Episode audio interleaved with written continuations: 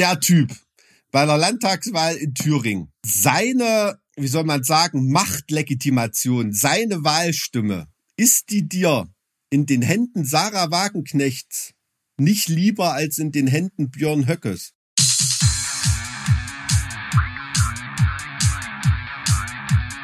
Zart wie Kruppstahl. Mit Mike und Alex. Du siehst heute so ernst aus. Ist irgendwas Ernstes vorgefallen, Mike? Nee, so sehe ich aus, wenn ich danach gleich ins Ministerium fahre.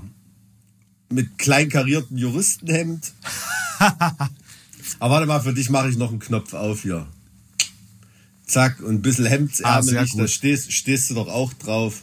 Tipptopp. Nee, das ist fantastisch. Wir haben ja so einen Buddy-Podcast hier, ne? Und ich habe gelernt, dass das am besten funktioniert, wenn man mit äh, weit geöffnetem Hemd äh, vor sich hin schwadroniert. Ist das so, ja? Ich habe leider nicht so schöne Brusthaare wie du.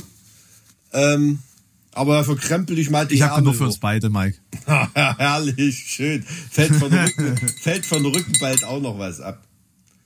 So, ich muss ja erst noch mal kurz. Ach, Alter.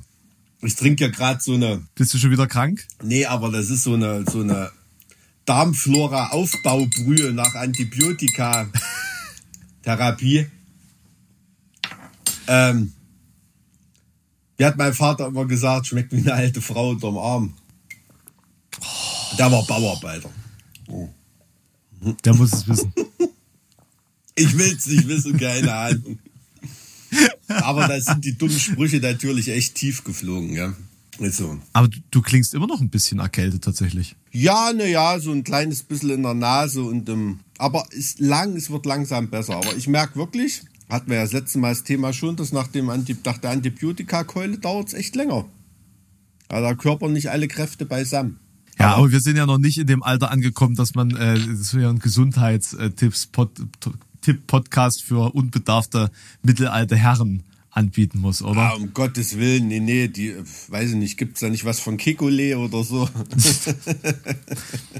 Weiß ich nicht, der Fokus auf Gesundheit ist irgendwie aus der Gesellschaft verschwunden. Das stimmt, ja, die sind ja jetzt alle äh, Militärexperten und jetzt nochmal Experten für Völkerrecht. So, so schnell shiftet das, aber äh, sag mal, du siehst wirklich aus wie ein gutes Museumsstück mit deiner, mit deiner Samtjacke heute. Dankeschön. Ich habe mich heute ein bisschen selber ausgetrickst. Dachte mir nämlich gestern Nacht, als ich noch ein bisschen äh, gearbeitet habe, ach komm, lässt du die Fenster einfach bis morgen früh auf, dann hast du dann frische Luft und äh, genug, genug Energie äh, dann auch übrig, um in diesem Podcast zu brillieren.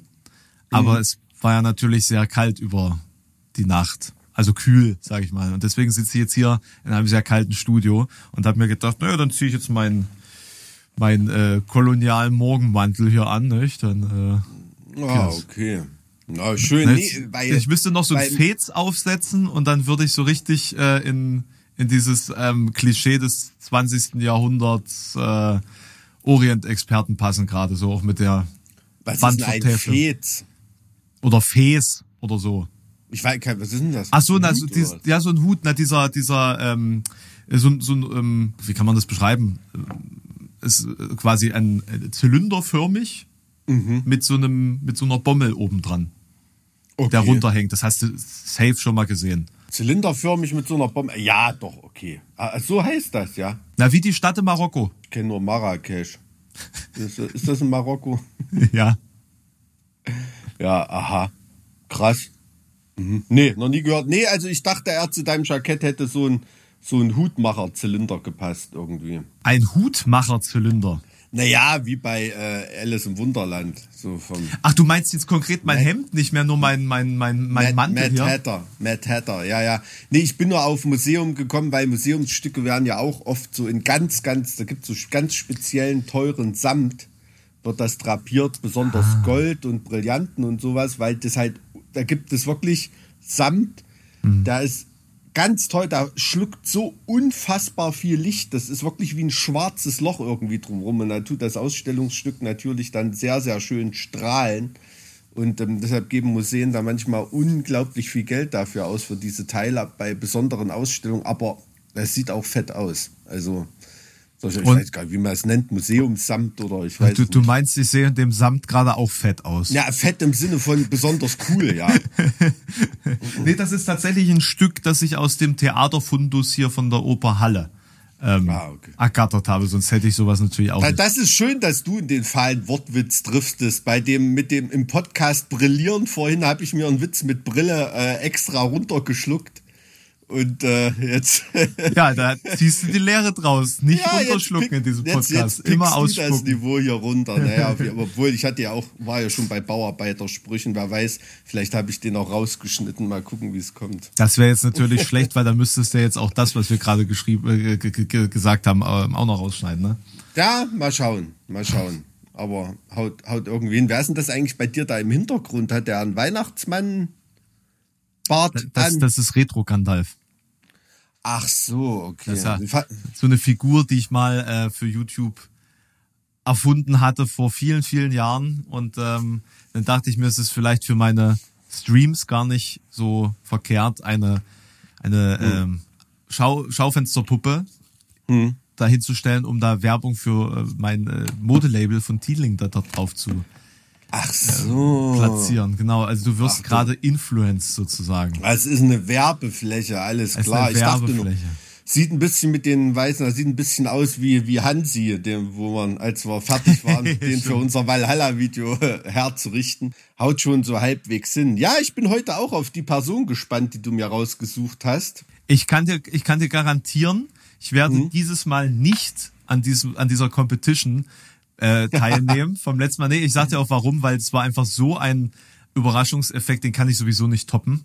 Deswegen überrasche ich, indem ich eine Geschichte erzähle, von der du noch nie gehört hast. Das ist mir eigentlich eh immer am liebsten, weil das andere hat so ein bisschen was Bitteres, wenn einem bei der Pointe ein- einfällt, das habe ich doch schon mal gewusst. Ich habe es Ja. doch wieder komplett vergessen. Ja, Ja, ja, das ist dann immer, aber so ist es halt, ne? Stell dir mal vor, das menschliche Hirn könnte nicht vergessen, das wäre auch schlimm. aber gibt es nicht Menschen, die sich alles merken können an Details, die sie aufgenommen haben? Also das gibt's doch, glaube ich, auch, ne? Also in irgendwelchen Netflix-Serien gibt's das. Ich we- weiß nicht, ob das, in Wirklichkeit gibt's das sicherlich auch, ja. Also ich habe immer mal wieder von diesem Kuriosum gehört und das in irgendwelchen Dokumentationen gesehen, aber ob das jetzt so 100% alles wahr ist und, und das so seriöse Dokumentationen waren, weiß ich jetzt natürlich auch nicht, ne, an diesem Punkt. Ja, ne, das wird in der Berichterstattung sicherlich auch oft irgendwie aufgebohrt, aber ich denk mal im, ah, wie, sagt man das heutzutage, neurodivergenten Spektrum oder in irgendwelchen autistischen Spektrumsituationen, da gibt's bestimmt auch, auch solche, solche Sachen, ja, ja, aber ich, also, na, wie gesagt, da muss wieder mein Spruch kommen, ich habe ja nicht Jura studiert, weil ich in Psychologie so gut war oder in Statistik oder in Biochemie oder was man da alles bei so einem Studium der Psychiatrie und Psychologie irgendwie sich drauf schaffen muss. Ähm, das ist, glaube ich, die ersten Semester ist das richtig hart, so ein Studium. Also ich habe zwei, drei Kumpels, die haben das durchgezogen. Alle Achtung. Ja, Echt, alle Statistik Achtung. soll wohl, Also, soll wohl die meisten da so rauskegeln. ja, ja, ist schon, also, pff, nee. Also ich durfte nicht, mein NC wird, also für den NC war ich einfach zu schlecht.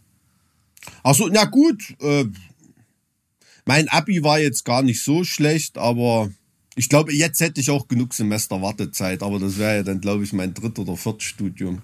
Ich weiß gar nicht, ob man da überhaupt noch zugelassen wird. Nee, das geht, glaube ich, nicht. In Potsdam hatten sie da eine 1-2 als NC, da konnte ich nicht, konnte ich nicht liefern. Wolltest, ja, das ist ja heutzutage, wird es, glaube ich, eine 1-0 sein, oder? So, so inflationär, wie das Abitur mittlerweile behandelt Ah, wird. es gibt aber keine Noteninflation, Mike. Das ist doch nur ein Gerücht. Ach so, die sind jetzt alle schlauer geworden, Ja, dass ja. fünf- 50 Prozent der Thüringer Abiturienten eine Eins vom Komma haben. Hm, alles klar. Ja. Hm. Ich habe damals noch ein Lanzerheftchen zur Belohnung gekriegt, weil ich in ein, oder irgendein ein Buch geschenkt bekommen, weil man eine Eins vom Komma hatte. Ich habe bei Ähm, einer 1 immer das war noch 2 was- Euro gekriegt. Nein, von der Schule, nicht von Ach so. meinen Eltern. Die, Nee. Schule hat dir Lanzerhefte geschenkt? Was? Das war ein Witz. Ich habe irgendein das- Buch das- gekriegt und habe jetzt gesagt? Lanzerheft. Das war ein Witz. wenn das ist so ein, keine Was? Ahnung. Ich sag immer, immer, wenn ich irgendwie irgendein Buchtitel nicht einfällt, sage ich Lanzerheftchen, weil es das Dümmste ist, was mir einfällt. Keine Ahnung.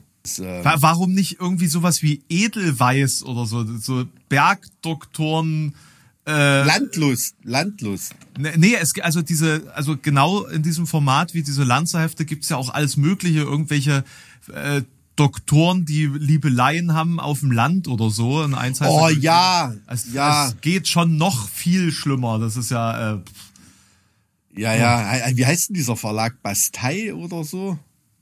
Ich weiß nicht, das, das ist so ein. was, Ba- Bastei Lübbe. Nee, nicht, ich glaube nicht Bastei Lübbe, aber es ist irgendwie, hat er, ich, ich kann mich nur ganz grob dran erinnern bei meiner Oma, diese, diese wirklich krassen Schundromane, weißt du, so Rosamunde Pilcher auf, auf Klopapier gedruckt, so ungefähr. Die, die, das Logo von dem Verlag, das waren irgendwie so zwei Wehrtürmchen, das sah aus wie so eine kleine Das war aber Bastei Lübbe. oder eine Bastei oder irgendwie. Bastei Lübbe hat so so- so Ist ja auch egal. Auf jeden Fall, ich weiß gar nicht, das hat überhaupt ist überhaupt nicht ideologisch unterlegt mit den Lanzerheftchen. Das ist einfach, ich habe mein Leben schon so viele Lanzerheftchen weggeschmissen von meinem Opa und was weiß ich. Das, ich habe da irgendwie so ein Altpapier, Altpapierverhältnis dazu. Deshalb ist für mich Altpapier gleich Lanzerheft. Keine Ahnung. Gibt's das noch? Liest das heutzutage noch irgendjemand? Ich habe keine Ahnung, also bis vor, ein paar- vor ein paar Jahren, ich habe aktuell nicht geguckt, aber vor ein paar Jahren habe ich das noch an der, äh, unserer örtlichen Tankstelle gesehen, ja. da gab's das noch. Aber äh, gab's nicht mal irgendwie eine Meldung, dass das eingestellt wurde oder so? Du, ich glaube, das ist eher ein Thema für dich, da kann ich jetzt nicht mitreden. Ey, da google ich jetzt, warte mal. Das ist jetzt eine Information, die So, brauchen wir für den weiteren Gesprächsjahrgang. So, Lanzer. Also, wenn es die nicht mehr gibt, dann gibt's bestimmt einen regen Handel bei eBay Kleinanzeigen oder so. Ja, das, der rege Handel mit Schiffsgemälden ist gerade ein bisschen eingeschlafen. Ah, nee, also der. Lanzer ist Titel einer von 1957 bis 2013 wöchentlich im deutschen Pavel Möwig Verlag erschienenen Reihe kriegsverherrlichender Heftromane. Ach, den Ja, ja. gibt's seit 2013 nicht mehr?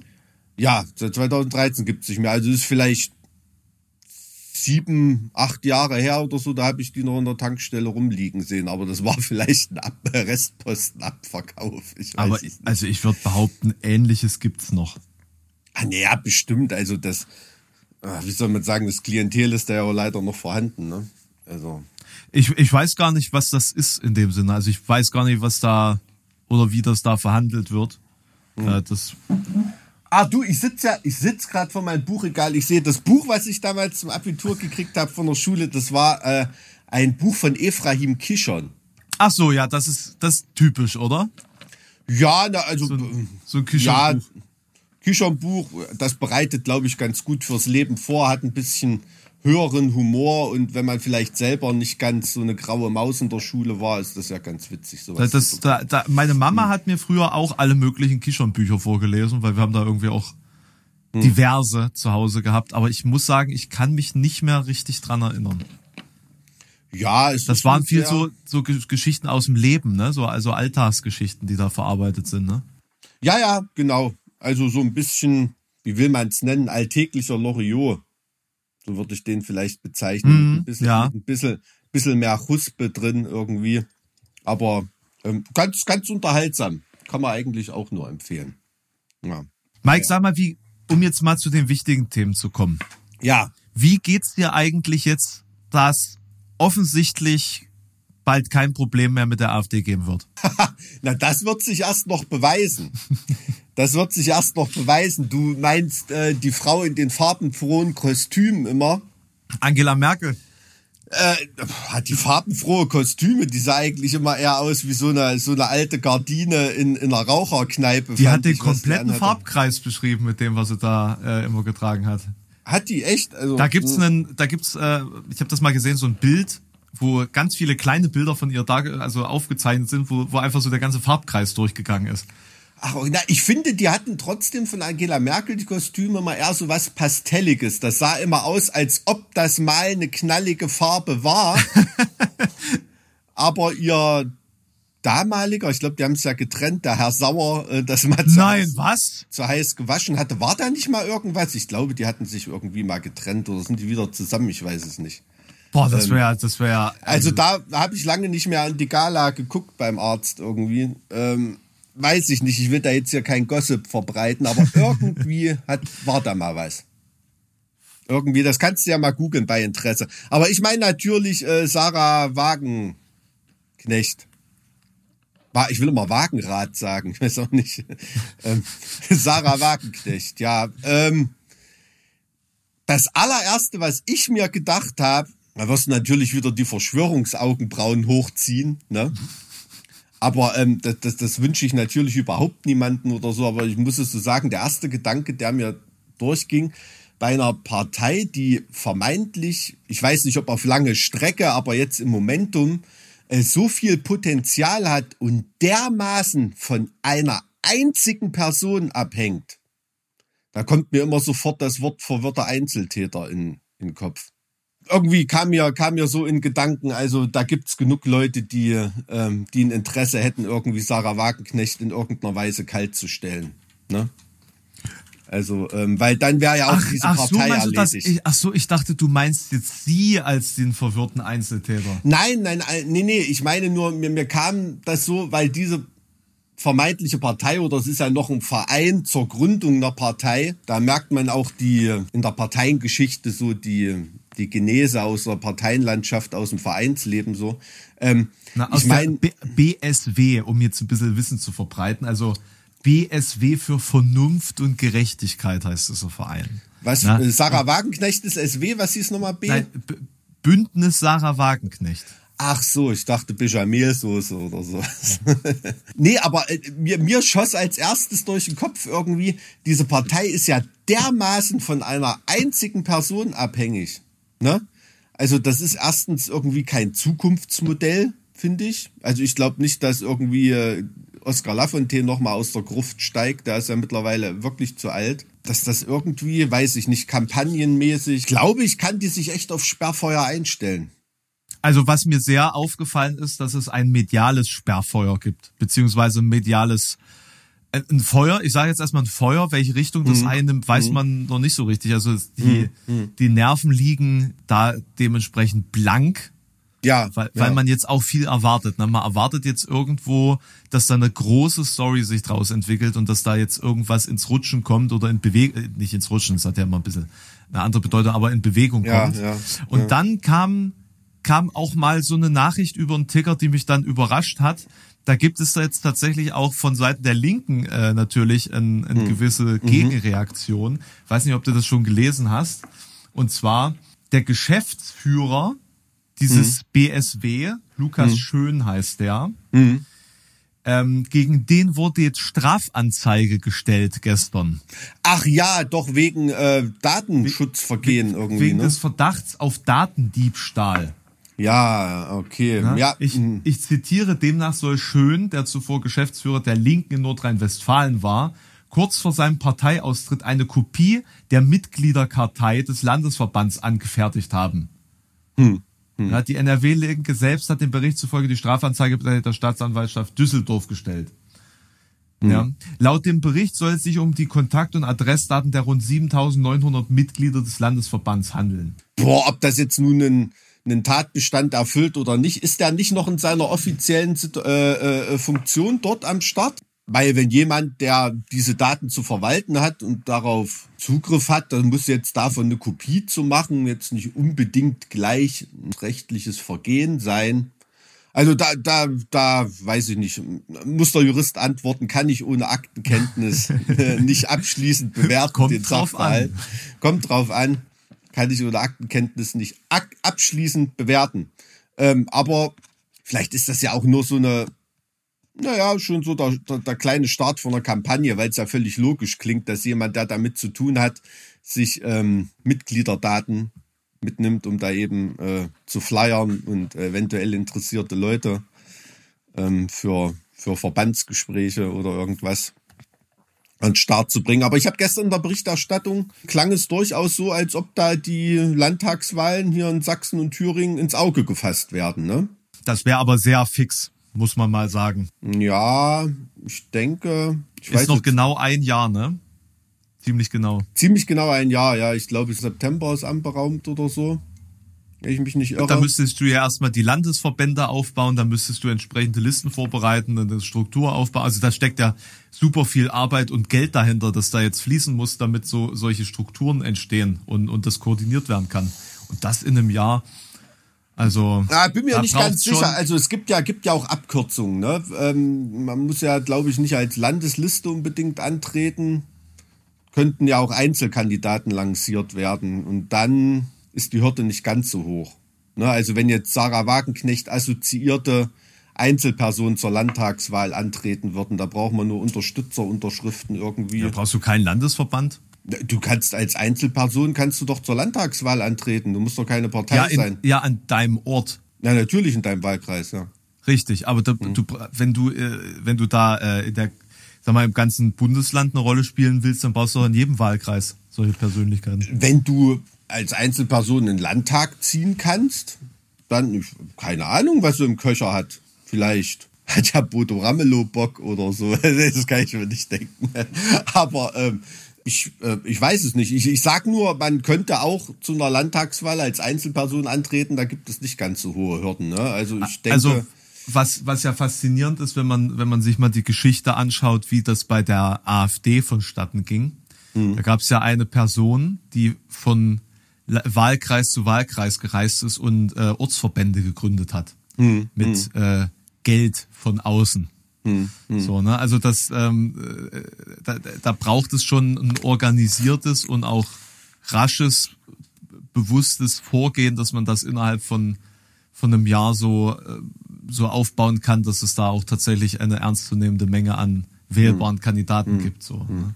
Und die AfD kriegt es ja nach wie vor nicht hin, sinnvolle Listen abzugeben bei diversen Wahlen. Bremen war letztens ein Problem, glaube ich. Ne? Und Ja, gab es jetzt nicht auch bei der, bei der Europawahl irgendwie Probleme mit der Liste? Ich, ja, also, äh, ne, also äh, ich, ich bin hoffentlich von jedem Verdacht befreit, ein AfD-Fan zu sein oder irgendwas, aber man muss natürlich auch ganz ehrlich sagen, dass ähm, das Wahlrecht da sehr, sehr genau genommen wird. Ne? Zum Glück ähm, der, der, der AfD gegenüber. Und das gleiche wird der Wagenknecht-Partei auch passieren. Also da wird es auf jeden Fall verwaltungsgerichtlich und verfassungsgerichtlich ähm, ähm, einstweilige Rechtsschutzverfahren und Beschlüsse und was weiß ich irgendwie hageln, ne? Weil irgendwelche Sachen zu lange dauern, äh, irgendwelche Prüfungs- und Zulassungs ähm, ähm, auf sich warten lassen oder, oder abschlägig beschieden werden oder irgendwie. Also da wird schon alles herniederhageln auf so eine neue Partei, was da an Zulassungshürden im Raum steht. Ne? Das geht bei etablierten Parteien hat man den Eindruck, wie CDU oder so in manchen Bundesländern ein bisschen smoother. Ne? Also will ich mal so formulieren, ohne dass das irgendwie im, im rechtsbeugenden Ausmaß ist, aber ähm, bei manchen hakt und bei manchen nicht. Ich weiß nicht warum. Aber wie gesagt, keine Sympathien für die Leute, bei denen es hakt. Auf jeden Fall glaube ich, dass das für sie eigentlich der perfekte, also der perfekte Zeitpunkt ist, sowas zu wagen. Ob das dann jetzt nun tatsächlich funktionieren kann und in welchem Ausmaß sie sich da irgendwie auch äh, vielleicht auch Kontrolle abgeben kann. Ne? Also wenn du eine Partei gründest, ja, ja, natürlich. dann klar. bist du halt nur noch ein Teil. Ne? Also dann, also ne, auch wenn das jetzt ja alles so auf sie zugeschnitten ist. Ja, also ich denke schon, dass es ähm, gerade auf, auf La- Landtagsebene, auch in so überschaubaren Ländern wie Thüringen, da kann es schon zu solchen Phänomenen kommen, wie der Schill-Partei in Hamburg zum Beispiel oder so, die sehr von einer, ich will nicht sagen charismatisch, sag mal mal von einer schillernden Figur Aber äh, der, der, hat, getragen wird. der hat zwei Wahlgänge überstanden, glaube ich. Also Ähm. der war zwei, zweimal ist der, glaube ich, oder seine, seine, sein Begehren, sage ich mal, gewählt worden und dann war die, die Sache auch wieder durch. Ja gut, dann hat er sich ja selber disqualifiziert. Mhm. Ne? Also das waren ja dann schon relativ Eskapaden getrieben, wenn man da der Boulevardpresse glauben durfte. War da nicht sogar im Dschungelcamp dann irgendwann? Stimmt, ja. eine, eine schillernde Persönlichkeit auf jeden Fall. Eine schillernde Persönlichkeit. Also da erwarte ich Sarah Wagenknecht 2028 nicht im Dschungelcamp, das denke ich nicht. ähm, aber äh, da habe ich gar nicht dran gedacht. Stimmt, da war im Dschungelcamp. Also nee, das wird Sarah Wagenknecht sich nicht antun, denke ich nicht. Beziehungsweise äh, bin ich bin ich gespannt, mit wem sie im Dschungelcamp über äh, Marxismus, Leninismus und, und, und Trotzki äh, diskutieren würde. ja, aber kann schon, also ich denke, innerhalb von einem Jahr lässt sich da schon irgendwie machen. Und man hat ja auch keine Ahnung, inwieweit da schon ähm, Vorarbeiten geleistet sind. Ne? Auch diese Vereinsgründung, ähm, die ist ja erst zu so einem Zeitpunkt bekannt geworden vor einigen Tagen, aber das war ja schon, schon auch eher beantragt und so weiter. Ne? Bei irgendwelchen Amtsgerichten oder so, wo man eine Vereinseintragung betreibt. Ja, also mit Blick auf die Dinge, die sie vorher schon gewagt und versucht hat, ähm, bin ich da jetzt mal skeptisch, dass sie es schafft, eine sinnvolle Landesliste auf die Beine zu stellen. Aber hm, hm. man kann ja überrascht werden. Ja, äh, du, ich habe nicht von einer sinnvollen Liste geredet. Ne? Also es geht erstmal darum, eine Liste auf die Beine zu stellen. Wenn du, wenn du die Parteien ausschließen willst, die eine sinnvolle Liste haben, dann sind ein paar Stühle frei im Thüringer Landtag. Das kann ich dir auf jeden Fall sagen. Ich ne? fände eigentlich spannend, das mal beispielsweise in Thüringen zu sehen, wie viel Wählerpotenzial sie da tatsächlich mobilisieren kann für sich. Hm, so, also hm. wie viele Personen da unideologisch, sage ich mal, nur aufgrund dieses dieser populistischen Worte hm. unterwegs sind und hm. denen das dementsprechend scheißegal, ob sie eine ehemalige Stalinistin oder äh, äh, Nazis wählen. So. Hm, hm, hm. Boah, was beinhaltet denn dieser Vorwurf ehemalige Stalinistin? Trägt das noch irgendwie in die heutige in die heutige Zeit? Irgendwie? Du, ich habe keine Ahnung, was sie jetzt ist. Nee, das ich auch nicht. Sehr, das lässt sich halt super schwer einschätzen. Deswegen äh, kann man ja zumindest mit dem Image, mit dem sie bekannt geworden ist, äh, hm. arbeiten. Nee, also es ist ein es ist eine totale Marktlücke, die sie da besetzt. Ne? Also dieser linkspopulistische Folklorismus, in, inklusive, inklusive restriktiver äh, Migrationskonzepte. Hat schon, hat natürlich Potenzial, ne? Aber jetzt mal nur mal ganz von deinem rein Bauchgefühl her, wenn du ganz ehrlich antwortest, ne? Irgendwie. Mach ich sonst nicht, Mike, ich weiß. Der zahnlose Assi, ne? Da in Sonneberg vorm, vorm Imbiss saß und da äh, die fetten Interviews gegeben hat zur Landratswahl und, und da sein, sein rechtes Gedankengut in die deutsche Boulevardpresse ergossen hat, der da. Ich weiß jetzt nicht mehr, ob der wurde. Zähne hatte oder nicht. Ich weiß nur, dass der sehr ungesund aussah und. Auf jeden Fall, der Typ, der ja. Typ bei der Landtagswahl in Thüringen. Seine wie soll man sagen, Machtlegitimation, seine Wahlstimme, ist die dir in den Händen Sarah Wagenknechts nicht lieber als in den Händen Björn Höckes? Bernd Höckes, Entschuldigung. Ja. Immer, immer, immer sagt man seinen also das, Vornamen falsch. Also das, das, das ist das Schlimme. Ne? Also ich, ich finde diese Frau auch äh, sehr problematisch, hm. auch weil sie ja, weil sie ja bewusst, also ich unterstelle ihr das jetzt mal, weil hm. sie für hochintelligent halte, weil sie ja bewusst diesen Twist in ihrer politischen Gesinnung immer wieder drin hat. Ne? Mhm. Und äh, das äh, ersichtlich wird über die Zeit, dass eben immer genau das von ihr gesagt und ähm, dargestellt wird, dass ihr in diesem Moment äh, den größten mhm. äh, Öffentlichkeitsrummel äh, beschert. Und ja. so ein Fähnchen im Wind ist natürlich etwas, auf das man beim besten Willen nicht setzen möchte. Aber wenn ich die Wahl habe zwischen, ich setze auf ein Fähnchen im Wind oder ich setze auf einen Faschisten, ja, also das ist hm. eine sehr leicht zu beantwortende Frage, Mike. Das ist, äh, das ist das, was, was so ein, was so ein bisschen wehtut im Popser irgendwie, ne? Also, weil mir kommt auch. Popser! Habe ich lang nicht mehr gehört, Mike. Naja, ähm, äh, Pöter auch gern genommen, auch ein super Wort. Der Popser ist der Hintern, Leute, falls ihr das Wort nicht kennt.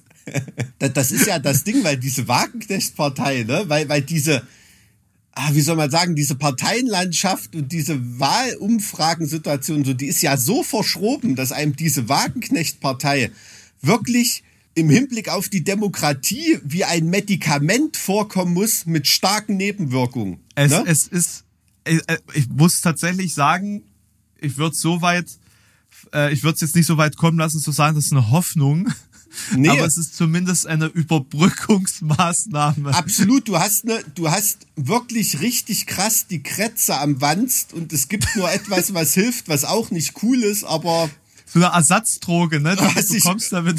Ja, damit was ich irgendwie ja parteipolitisches Methadon für ja, die genau. Demokratie. Genau. Ich weiß, das klingt, als ob die Demokratie ein Junkie ist, so will ich es ja mal nicht sagen, aber es ist eine, es ist eine Aufbaukur von einem, von einem stark geschädigten Organismus, ähm, der, die auch äh, populistische Nebenwirkungen haben wird. Ne? Aber so, so kommt es einem doch vor. Ne? Und ich habe eben dieses Gefühl auch in mir drin, deshalb wollte ich jetzt ganz ganz ehrlich fragen. Nee, du hast recht, ich würde ne? sogar also noch weitergehen. Die, die Wählerstimme in ihrer Hand finde ich trotzdem nicht ganz so schlimm wie, aber ah.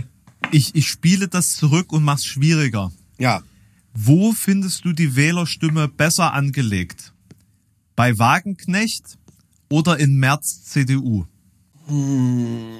Also wenn wir jetzt einfach mal davon ausgehen, dass das, was Merz so sagt und tut, dass das Einfluss auf die Bundes-CDU-Politik haben will. Also du fragst mich jetzt nicht, ob ich lieber Wagenknecht oder Merz wählen würde, sondern wo ich von Wähler X die Stimme am besten angelegt sehen würde. Ja. also wenn du sagst Merz, CDU, ähm, ich weiß nicht, ob das schon mal so rübergekommen ist hier im Podcast, aber da muss ich zugeben, ich habe jetzt nicht die größten Sympathien für Friedrich Merz. Ne?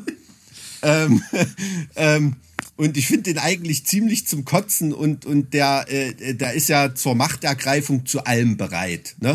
Und wenn ich von der Nichtkompatibilität der Wagenknecht-Sphäre mit der AfD ausgehe, finde ich es wieder in Terms of Sicherheit für die Demokratie bei Wagenknecht besser verwahrt, die Wählerstimme.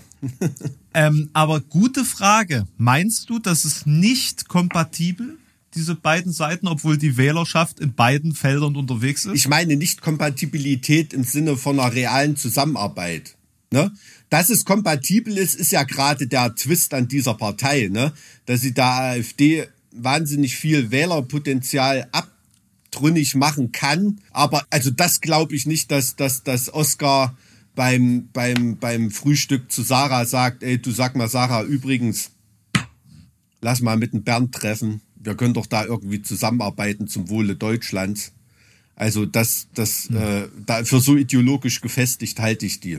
Das denke ich nicht. Und ich will jetzt auch nicht, das sollte jetzt nicht so rüberkommen, dass immer Sarah Wagenknecht irgendwie ein Anhängsel von Oskar Lafontaine ist, um Gottes Willen. Aber Oskar Lafontaine ist so ein gewitzter, talentierter, hochintelligenter und mit allen Wassern gewaschener Macht- und Parteipolitiker, dass es für mich undenkbar ist, dass er nicht ein ganz wichtiger Berater für sie ist. Ich ne? denke, man merkt auch also, im, im, Verlauf ihrer, ihres Lebens, dass er auch einen, einen äh, politischen Einfluss so auf ihr Denken und, und Handeln hat. Also mhm. das ist, hat sich mir zumindest so dargestellt, als ich da äh, quasi meine Biografie von Sarah Wagenknecht als Video gemacht hatte. Ja, ja aber also ich, ich meine, aber sie ist rein, rein äh, vom, vom, vom Intellekt und von der Erfahrung her oder so ist sie natürlich auch selber fähig, so eine Führungspersönlichkeit zu sein. Also ich will sie damit nicht irgendwie mit Lafontaine im Hintergrund tut das natürlich nochmal ordentlich aufpotenzieren, ne? was, was Erfahrung und Kalkül angeht. Ja, all dieweil, es wäre trotz allem nicht ähm, meine Go-To-Lösung. Nee, nee, natürlich nicht, natürlich nicht. Aber in das ist wirklich eine, eine echt beschissene, fiese Frage, ist das. Die Wählerstimme lieber zu Merz oder zu, zu Sarah Wagenknecht und insbesondere auch die Thüringer CDU. Also da kann ich auch nichts Gutes erkennen. Weil gerade, also gäbe es eine, eine Partei von Sarah Wagenknecht in Thüringen, würde ich die aus Isolationsgründen der AfD gegenüber lieber bei ihr sehen als bei der CDU, weil dass die CDU kein Skrupel von Zusammenarbeit mit AfD hat, das ist ja nun äh, in der Praxis nachgewiesen worden. Also das ist, und das hätte ich von in Thüringen von dem Herrn Vogt ganz ehrlich nicht erwartet. Also wie sich das jetzt so darstellt und was man, was man da jetzt mittlerweile so erfährt von, von äh, Brandmauern, die äh, hm. eingerissen wurden oder nie hm. existiert haben, muss ich sagen, dass ich mittlerweile fast überzeugt bin, dass auch die CDU in der Zukunft in Zusammenhang mit der AfD natürlich eine Bedrohung für die Demokratie in Deutschland ist. Äh, ja, in, in ihrer Hybris das irgendwie einhegen zu können, weil das ist ja wirklich. Ähm, Na, sie spielen es kaputt. Sie das ist gerade da kaputt. Das ist Hindenburg 2.0, ne? Ja. Also äh, einfach nicht ernst nehmen und denken, ja, na, die Spinner, die kriegen wir schon irgendwie äh, eingehegt. Wir sind ja das Original des Konservatismus und rechts von uns äh, wird es nichts geben. Die, die, die hapsen wir dann schon weg irgendwie. So, so diese CSU-Attitüde eigentlich fast äh, dem rechten Rand gegenüber. Das ist irgendwie, irgendwie nicht möglich, weil eine Variante von so einer Wagenknecht-Partei ist ja in Bayern eigentlich fast dieses freie Wählertum. Das ist ja auch eine Sache, die, die eine ernstzunehmende Alternative der, der AfD gegenüber ist die natürlich nicht diese ganze Sozialfolklore mit sich rumschleppt, ähm, die Sarah Wagenknecht da den Leuten bietet, aber diese Ein-Punkt-Wahlentscheidung, ne, Migrationspolitik ja. oder so, beinhalten die Freien Wähler in Bayern natürlich auch. Ne? Insofern könnte man das schon so ein so ein bisschen vergleichen vom Potenzial her. Wobei diese Variante beinhaltet die CDU ja auch. Also Anti-Migration sind sie ja mittlerweile alle. Du, die Verbindung bei dir wird nicht besser, ne? Ja, die mitteldeutsche Holzleitung, weißt wie es ist. Du kannst doch mal irgendwie aus deinem Kindertarif rausgehen und mal einen Erwachsenentarif wählen, wo du einfach mal gutes Internet hast hier. Du, das Jamba Sparabo hat mich treu begleitet. es ist alles nicht so einfach mit dem, mit der Infrastruktur in Deutschland gibt ja nur Migrationsprobleme in Deutschland. Andere Probleme gibt's ja nicht. Gott sei Dank, ne, dass wir uns mhm. nur auf ein einziges Problem konzentrieren müssen. Ja, auf jeden Fall. Also da bin ich wirklich auch zusammengezuckt, ne? wie die Wahrnehmung der Leute ist in Umfragen, ähm, wie, mit was von einem Riesenabstand ähm, das in Anführungsstrichen Migrationsproblem äh, genannt wird und, und Sachen wie Umweltzerstörung, ähm, Sicherheitspolitik, Infrastruktur und so weiter im, im, im, äh, im politischen Denken der Bevölkerung äh, keine große Rolle spielen. Also ich meine, all die Sachen, die, wenn sie noch beschissener laufen und sich über weitere Jahrzehnte völlig fehlentwickeln, dich selber zu Migranten machen. Ähm, dass das. Äh, nee, nee, man selber ist ja kein Migrant. Man selber ist ja nur schlau und trifft äh, strategisch sinnvolle Entscheidungen für seine Zukunft und die Zukunft seiner Familie. Natürlich, das denkt jeder für sich. Wenn jeder genau. an sich denkt, ist an alle gedacht. Ne? Ja, ähm, das ist das ist halt das Absurde, ne? Wenn ja. wenn dann irgendwelche Leute, deren Kinder in, weiß ich nicht, in die Staaten oder irgendwo hin äh, migriert sind, um dort besser und mehr zu verdienen, die sich hm. dann aber hier über ähm, äh, äh, Arbeitsmigrantentum aufregen und Leute, die aus Polen oder so nach Deutschland kommen, um hier zu arbeiten und so weiter und so fort frage ich mich dann manchmal, ist, ist in dem Biorhythmus irgendwas schiefgegangen? Ja, während, während die ukrainische Putz, Putzfrau im Keller pfeift, ne, ja. ähm, werden solche Statements abgegeben. Ja, natürlich, klar.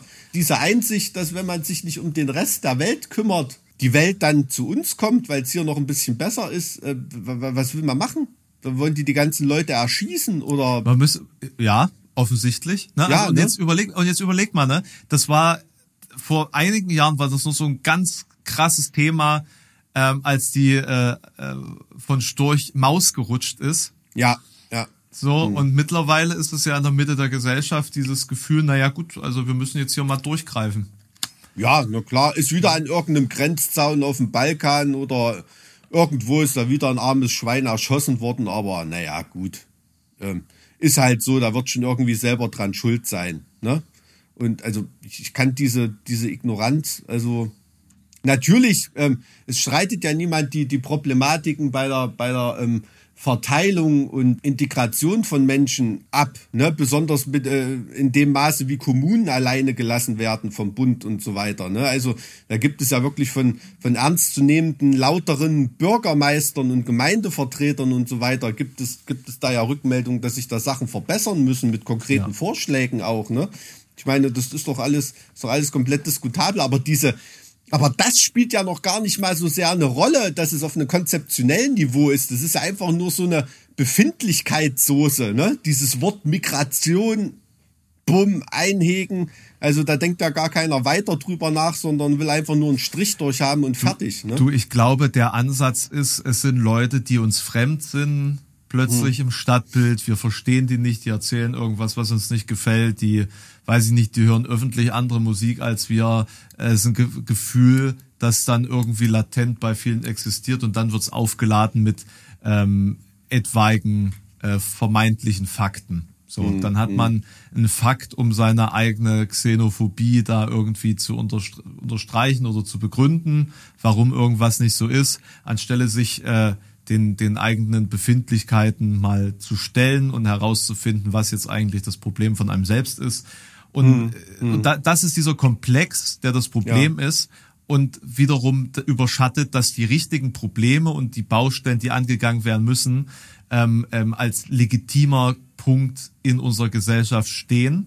Mhm. Das Problem ist ja, also du, du stehst quasi als jemand, der die, die Ist-Situation begutachtet und sagst, so geht das nicht. Ja. Stehst du zwischen den Fronten, weil du nämlich nicht sagen möchtest, ja, Grenzen zu, ähm, ne, und dementsprechend mhm. die eine Seite sagt, mhm. nee, so geht das nicht, und die andere Seite sagt ja, nee, du kannst es überhaupt nicht so sagen äh, hier, ne? Und, und äh, mhm. weil das füttert ja nur die Populisten und so weiter. Aber wenn du die ganze Zeit die, die, die Probleme nicht behandelst, weil du sie nicht angucken darfst, dann mhm. gewinnt die, die andere Seite ja trotzdem. So, ne? Ähm, ja, ja, natürlich, klar. Und, und das, das, das will man natürlich überhaupt nicht, dass da die, die von rechts drauf schauende Seite da gewinnt. Ne? Also das ist ja, und was mich bei dem ganzen Mischmasch aufregt, ist halt diese menschliche Regung, Regung dass da eben keine Menschen gesehen werden, ne? dass alles so über einen Kamm geschoren wird. Nur weil Person A ein Arschloch ist, dafür, äh, ne? Heißt doch nicht, dass Person B irgendwie ein Arschloch ist und, und, und, und, und das in so einer, in so einer abstrakten ja, Pers äh, Gruppenzugehörigkeit reinzupressen, einzelne Menschenschicksale, das finde ich halt so schlimm. Ne? Ich, ich finde halt grundsätzlich, wenn die Menschlichkeit nicht mehr die oberste Prämisse ähm, unseres Handelns ist, mhm. dann, dann weiß man nicht mehr an, also wo die Grenzen sind. Nee, so ja. äh, mal unabhängig jetzt von äh, äh Grenz, äh, Grenz äh, und Migrationsthematik. Ich meine, ja. man weiß einfach nicht mehr, welches Handeln ist dann das korrekte Handeln.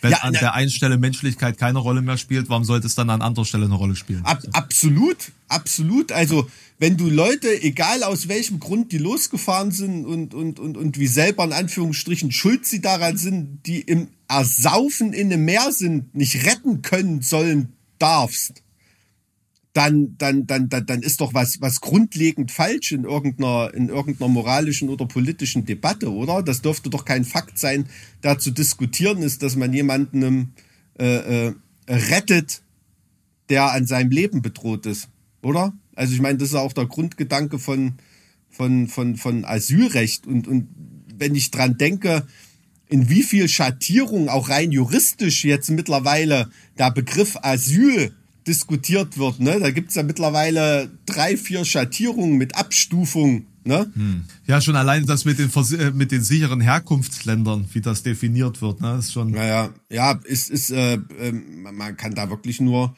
kopfschüttelnd drauf schauen, dass da keiner mit, ja, mit menschlich pragmatischem Verstand, äh, dass da keine Partei in der Lage ist, da drauf zu schauen. Ne? Das ist wirklich absolut ernüchternd. Und da sehe ich bei Vara, Vara Sagenknecht, bei Sarah Wagenknecht auch, äh, auch eigentlich nichts, was von populistischen Parolen sich unterscheidet. Ne? Nee, nee, nee.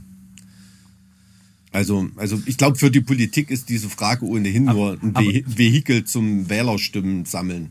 Aber wie, ja, ja. Wie würdest du das einschätzen? Hat man in den letzten Jahren und Jahrzehnten bezüglich auch einer kulturellen Integration, Bräuche und Geflogenheiten vielleicht einfach zu wenig gemacht. Boah, also das, das, das klingt für mich schon ganz schön völkisch, so der hier existierenden, das ist wirklich, da bist du ganz nah an der Leitkultur dran. Was sind denn hier existierende Bräuche und Geflogenheiten. Wenn nee. ich mir die Bräuche und Geflogenheiten auf deinem Sternklang-Festival angucke, das sind doch so, ganz genau andere so. Bräuche und genau Geflogenheiten. Genau das. Nein, nein, nein, ich meine genau das, Mike. Genau so.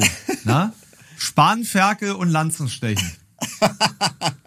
Ach so, okay, also kann jemand ohne Ritterdiplom hat quasi kein Asylrecht, aber in Kranichfeld auf der Niederburg zumindest. Du, ich kann nicht für die Kranichfelder sprechen. Hm. Ähm, was heißt, ähm, ich meine, dass da Fehler begangen worden ist, na, ist natürlich offensichtlich, aber das kann ich nur ganz objektiv von den Ergebnissen her, her beurteilen. Das ist ja auch die, die, die Rückmeldung von Migrantengruppen selber. Also jetzt, jetzt gar nicht so von außen, weil ich glaube gar nicht, dass ich das so sehr, so sehr selber beurteilen kann, weil ich da nicht drinstecke, mich damit nicht befasse und selbst dann wäre es auch immer nur ein Außenblick. Ne? Aber wenn man von äh, Migranten, Interessengruppen und Vertretungen selber so das Feedback hört, natürlich ist da ganz vielen Leuten ähm, auch einfach keine Chance auf Integration gegeben worden. Und, und auch Leute. Genau, nee, das, aber das meine ich ja. Ne? Also ja, ja. gibt es ja jetzt unterschiedliche Parameter, die dann schuld sind, dass am Ende das Ergebnis dasselbe ist. Ja. Aber meinst du, ich, ich formuliere es mal anders, dass du es nicht völkisch interpretieren musst. Meinst du, dass bei einer besseren Integration der Menschen in den letzten Jahren hm. wir jetzt an einem anderen Punkt dieser Thematik wären? Also das glaube ich absolut bei einer, bei einer besseren Integration mit, mit besseren Integrationschancen und auch einer, einer besseren Ausstattung der Körperschaften ähm, und Verantwortlichen, die für diese Integration sorgen sollen. Das ist es ja. Wir sind ja so, so viele Player da allein gelassen. Ne? Städte wissen nicht, wie sie bestimmte Sachen finanzieren sollen. Stellen werden gestrichen für, für Sozialarbeiter äh, und, und so weiter, die sich da, die sich da reinhängen müssen. Und ganz viel äh, hängt ja auch äh, bei der Thematik von, von Leuten im Ehrenamt ab. Ne? Also die sich da wirklich jeden Tag. Ja, generell dieses, dieses Ja, die sich da jeden Tag für ne? nichts den, den Arsch aufreißen und dann noch von allen Seiten Feuer kriegen und da täglich den Mangel verwalten müssen, ähm, mhm. nur um, um Menschen willkommen zu heißen und denen eine Chance zu geben. Wie gesagt, das spielt im, im Denken unseres Freundes Friedrich Merz und seiner CDU keine Rolle, weil das ist nicht deren Klientel. Ne? Deren Klientel sind die Leute, äh, die sich dann langsam anfangen, darüber aufzuregen, wie es denn ist. Ne? Und äh, keine Migranten, keine Probleme. Ne? So einfach ist ja die Denke dort auf der Märzetage.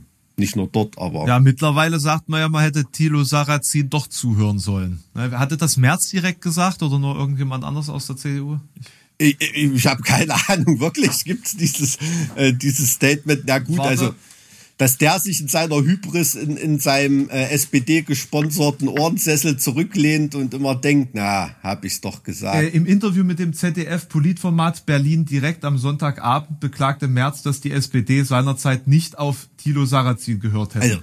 Also, mal ganz im Ernst, mehr als das Thilo Sarrazin SPD-Mitglied ist und da jetzt in einigen, sag ich mal, eher untergeordneten Funktionen unterwegs war oder so, der hat ja jetzt sage ich mal, äh, konzeptionell und meinungsbildend in der SPD zu dem Zeitpunkt keine Rolle gespielt. Ne? Der hat ja eher als Buchautor von sich Reden gemacht ne? und nicht irgendwie als ideologischer Grundpfeiler der, der SPD oder so. Ne? Da war ja jetzt nicht Vorsitzender der SPD-Seniorenvereinigung. Gibt sowas, so ein Gegenstück zu Newsos? Ich weiß es nicht. Nee, aber verstehst du, was ich über meine? Die, die, die kulturellen Besonderheiten der SPD, das, das ist dein Themenfeld. Da kenne ich mich nicht mit aus.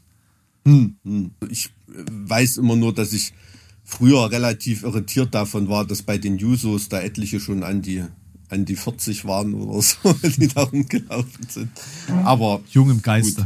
Gut. Jung im Geiste auf jeden Fall. Ja, oder eben jung im Vergleich zum zum Rest der Partei. Ne? Da gibt's ja genug Leute, die haben August Bebel noch die Hand geschüttelt, so ungefähr. Also, ja, und äh, welcher ähm, Partei trittst du bei, wenn es die nicht mehr gibt? Die SPD. Mhm. Ich glaube, da trete ich keiner Partei mehr bei.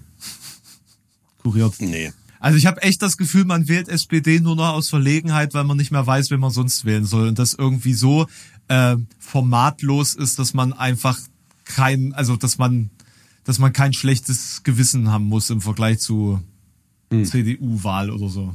Würde ich dir jetzt gern widersprechen. Aber was, was, was soll ich dazu sagen? Also den Eindruck, den kannst du haben, ja. Das kann man so sehen. Und, und aus dieser Verlegenheit würde ich einfach mal überleiten in, das, äh, in den Kundinnen-Service. Oh, ist heute wieder eine Kundin am Start? Ja, na selbstverständlich. Ich habe doch gesagt, wir müssen, nachdem wir jetzt mit vier Herren hm. oder gestartet sind, müssen wir doch mal äh, hier ja. das Feld. Ja, auf jeden äh, Fall. Ne, dementsprechend auch mal ähm, ähm, für die hm. Frauen ähm, hm. jetzt hier öffnen. Hm, hm. Und ähm, meine heutige Kundin. Also lassen wir jetzt das Migrationsproblem erstmal ungelöst liegen. Na, hast du jetzt eine Lösung? Wenn Geil. du eine Lösung hast, Mike, dann jetzt los. Nee, das sollte eine flapsige Bemerkung sein. Alles gut, ich wollte ja nicht reinquatschen. Nee, du, wie gesagt, ich weiß, dass ich das jetzt so ein bisschen unterbrochen habe hier an der Stelle, aber ich weiß nicht, ob wir jetzt wieder darauf zurückgekommen wären von sich aus, weil wir jetzt schon wieder bei Tilo Sarrazin waren und Nee, hör auf, so wird mir schlecht. Komm, mach. okay. Ähm, Mike, ja. Ich habe ein bisschen das Gefühl, dass wir in zwei Jahren hier sitzen Hm. und äh, den, der, den Podcast Kundenservice betreiben Hm. und das andere blöde dumm Gequatsche, das wir sonst machen, äh, rausgestrichen wurde, weil es einfach äh, viel produktiver und effizienter ist, über Also ähm, das- das- ganzen das- spannenden Leute zu reden. Das Feedback zu der Rubrik ist wirklich gut. Ne? Also muss man ehrlich sagen. Ich habe einige Nachrichten bekommen von Leuten, die sich gefreut haben, ähm, über den, den oder diejenige mal was zu hören. Ja, also kommt, scheint gut anzukommen. Hast du mal irgendwelche Feedbacks äh, analysiert in letzter Zeit? Ja, ich habe dir auch Feedback geschickt zu einem ganz spezifischen Thema. Du hast mir nicht darauf geantwortet. Nämlich diverse Leute haben uns angeboten, dass wir unsere hundertste Podcast-Aufzeichnung bei ihnen machen könnten. Ja, ja. Aber Mike hat sich noch nicht dazu geäußert. Ich Deswegen habe auch einige Angebote bekommen und wollte das dann nach diesem Podcast ganz kurz in Ruhe mit dir mal besprechen. Aha, okay, okay. Es, es bleibt also alles unter Verschluss. es bleibt alles unter Verschluss und dann werden wir in der 99. Folge dann sagen, ach übrigens, in drei Tagen dort und dort. Hey, heute Abend, Leute. Wer, noch, wer hat noch nicht. Spontanes Happening. Naja, auf jeden Fall. So, deine Kundin bitte. Ja, Krasse meine Kundin, bitte. Äh, Mike, hast du jemals von Ida Minerva Tarbell gehört? Ida Minerva Tarbell. Nee, überhaupt nicht, aber geiler Name. Ja, also ich, es, es wäre tatsächlich, also ich wäre jetzt wirklich überrascht, ähm, weil ich auch nur durch Zufall über sie gestolpert bin, völlig zu Unrecht übrigens. Und ich finde es sehr, sehr spannend, ähm, was sie am Ende tatsächlich, also wo ihr Lebensweg sie hingeführt hat. Sage ich mal. Okay, fangen wir mal an. Also erstmal zur äh, zeitlichen Einordnung. Der Name Minerva ne, ist, ist ja schon irgendwie nicht mehr ganz so modern ähm, völlig zu Unrecht, wie ich finde. Die wurde am 5. November 1857 im Blockhaus ihres Großvaters in Hedge Hollow im Nordwesten von Pennsylvania geboren. Okay.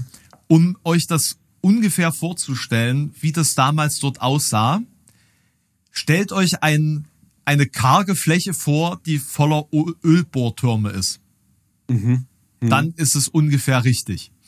Ähm, ihre Mutter, die war Lehrerin und ihr Vater, der war Schreiner und äh, der war aber auch so wirtschaftlich umtriebig. Ne? Er musste mal vermutlich in der Zeit auch wirklich mit allen Wassern gewaschen sein, um da irgendwie voranzukommen. Und er hat dann erst versucht, Farmland in Iowa zu erwerben. Ähm, das ist dann allerdings durch so eine so eine Wirtschaftspanik, also der, der sogenannten Panik von 1857 ähm, und der darauf folgenden Wirtschaftskrise irgendwie gescheitert. Da, da bin ich jetzt tatsächlich nicht so richtig drin. Am 27. August 1859, also als ähm, Ida zwei Jahre alt war, wurde eine Ölquelle im äh, dann Oil Creek genannten äh, Bereich in der Nähe von Titusville gefunden.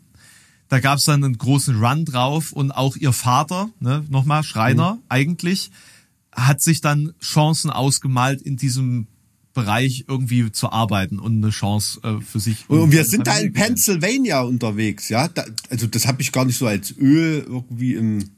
Man hat immer so Texas vor Augen oder so, aber Das ist interessant, ne? ja, okay, krass. Jedenfalls 1860 sind sie dahin gezogen und äh, und zwar nach Rouseville und da hat er hölzerne Tanks für die Lagerung von Öl hergestellt.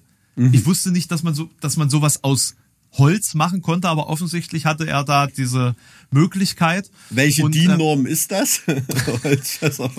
Die. DIN-Norm wurde erst 1809, äh, 1919 eingeführt, Mike. Ja, also das ist zeitlich ist das noch nicht erheblich. Also du weißt jetzt davon, ohne Scheiß aus dem Stegreif, wann die DIN-Norm eingeführt wurde.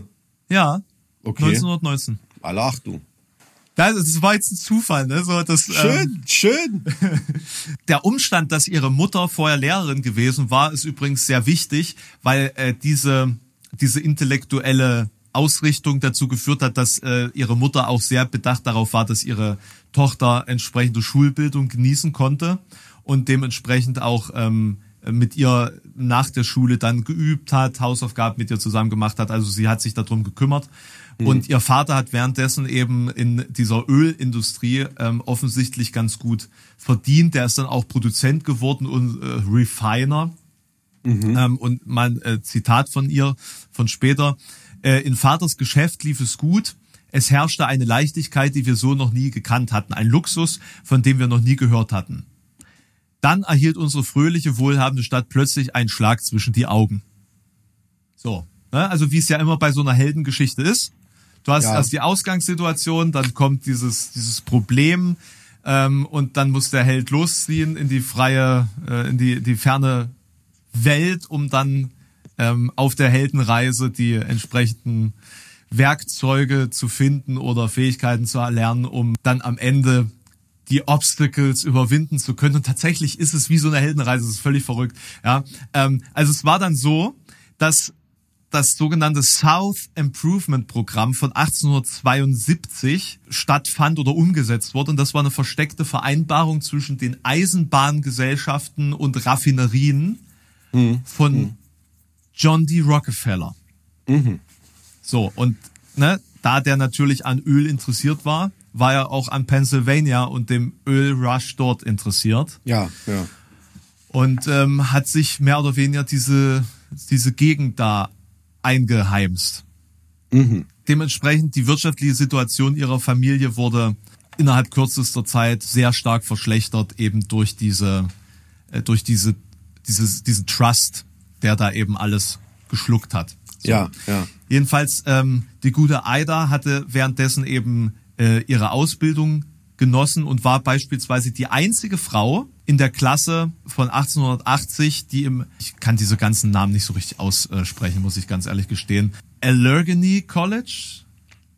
Allegheny College irgendwie, ne, äh, also die einzige Frau, die den Abschluss gemacht hat im Jahr 1880. Mhm. Und ähm, ihr eigentlicher Plan war dann Naturwissenschaften zu unterrichten. Okay. Das hat sie zwei Jahre hat sie das gemacht und hat dann gemerkt, nee, das ist es nicht. Das ist es nicht. Sie braucht was anderes und hat sich dann ähm, an den Herausgeber einer Zeitschrift und jetzt deswegen Namen schwierig, der Charter Quan. Das klingt, sein. So, klingt indianisch. Keine ja, ja, Ahnung. genau. Nee, nee, okay. ist richtig. Ist ja. richtig. Also das ist äh, eher so indianisch vom, vom Namen, also vermutlich abgeleitet von der Region oder so. Und mhm. da hat sie dann angefangen, eben Texte zu publizieren. Okay. Hat das auch ein paar Jahre gemacht und hat sich aber währenddessen viel für auch geschichtliche Entwicklung interessiert, ge geschichtliche Persönlichkeiten und äh, beispielsweise auch Madame Roland. Ich weiß nicht, sagt dir Madame Roland was? Nee, das sagt mir nichts. Das klingt wie, weiß ich nicht, wie eine Barverwalterin aus so Moller Rouge oder so. Nee. nee, knapp daneben. Klingt ähm, so burlesque irgendwie. Nee, ist auch eine, du ist auch eine sehr interessante Persönlichkeit für den Kunden, Kundenservice, äh, vielleicht mal. Mhm. Ähm, weil die war nämlich eine wichtige Person der französischen Revolutionszeit. Aha. Die hatte nämlich einen sehr einflussreichen Salon mhm. in Paris und ähm, war im Endeffekt auch so eine Mitgestalterin der Ideengeschichte äh, zu dieser Zeit. Äh, ja, mhm. starb dann aber unter der Guillotine. Wer hat das damals nicht getan, ne? Wenn er nicht um das kurz, um das kurz zu machen. Das führte dann dazu, dass sie, also Aida äh, nach Paris aus, also nicht auswanderte, aber für ein paar Jahre tatsächlich nach Paris zog, mhm. um dort zu recherchieren und sich mit dem Thema auseinanderzusetzen. Und äh, von dort aus aber auch andere Berichte zu veröffentlichen und an äh, amerikanische Zeitungen zu verkaufen. Also sie war mehr oder weniger da als äh, freie Journalistin unterwegs, die eben Texte äh, für äh, diverse Magazine publizierte mhm. oder äh, die dann mhm. in hm. mehreren Magazinen publiziert wurden. Mhm. Ähm, mehr schlecht als recht, muss man dazu sagen, weil eben auch die wirtschaftliche Situation ähm, in den Staaten immer so ein Auf und Ab hatte zu der Zeit. Okay. Mhm.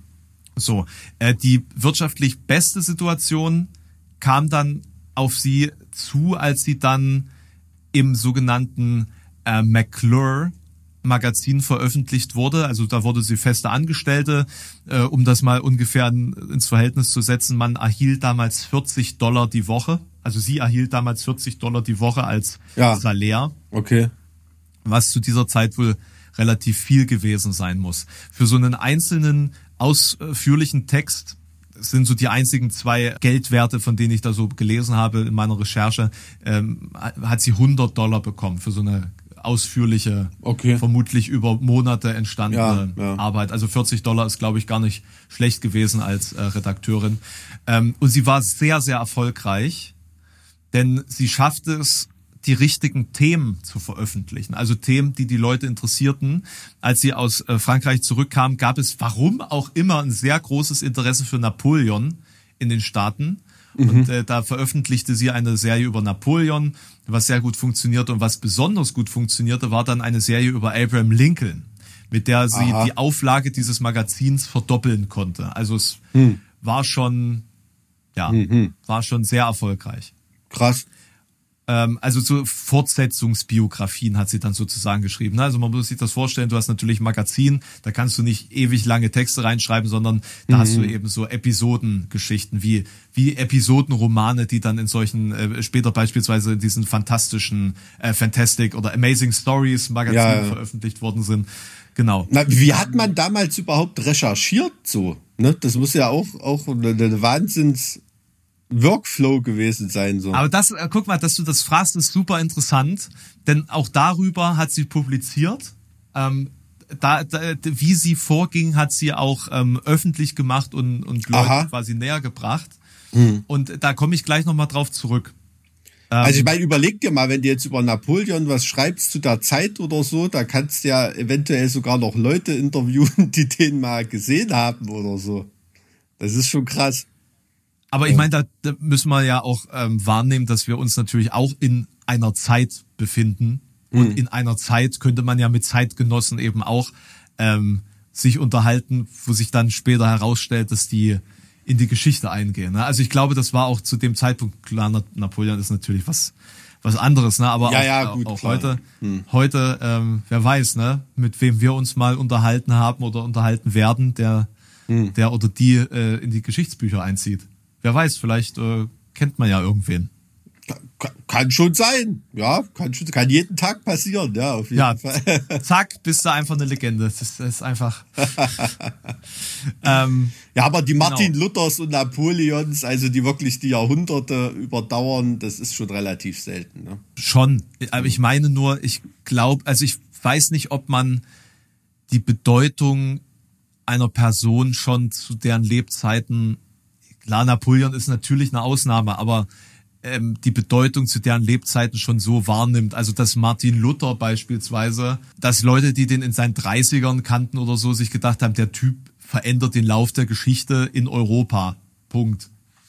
Ja, ja. Weiß nee, ich nicht. na- natürlich nicht. Nee, nee. Ist, ist, ist richtig. Und Das, das finde ich so faszinierend, das finde ich einfach auch faszinierend irgendwie so diesen. na, man hat ja auch oft das, ähm, oft das Phänomen, dass, dass Leute, die zu Lebzeiten komplette äh, Welt- oder Kontinentallegenden sind, irgendwie dann völlig in Vergessenheit geraten und dann wieder andere Leute, die völlig äh, arm und ignoriert gestorben sind, dann später Jahrhunderte zu Weltruhm gelangen. Ne? Also gerade im, im künstlerischen Bereich ist das ja so, aber auch äh, ideengeschichtlich gibt es da sicher auch einige Beispiele. Ne? Ist schon ganz interessant immer. So, das wird jetzt nämlich sehr wichtig, wie sie recherchiert und wie sie arbeitet oder dass sie eben anders recherchiert und anders arbeitet als andere. Ach so, Ähm, okay. Nämlich, ja, ja, nein, es ist wirklich wichtig, weil ähm, beispielsweise der Umstand, sagen wir es mal so, sie hat ja in diesem Regionalmagazin geschrieben und da sind ihr drei wichtige Besonderheiten bei der Arbeit, bei der journalistischen Arbeit bewusst geworden. Hm. Nämlich zum einen, dass ähm, man für eine ausgewogene Berichterstattung, also das sind jetzt ganz offensichtliche Punkte für uns heute, ne? Ja. Eine eine ausgewogene Berichterstattung erfordert die Darstellung aller Seiten eines Problems. Punkt eins. Informationen müssen klar und vollständig erklärt werden. Und nur exakte Berichte geben dem Leser das Vertrauen in eine Publikation. Okay. Das sind so die drei Kernerkenntnisse, die sie in dieser Zeit ähm, gemacht hat. So.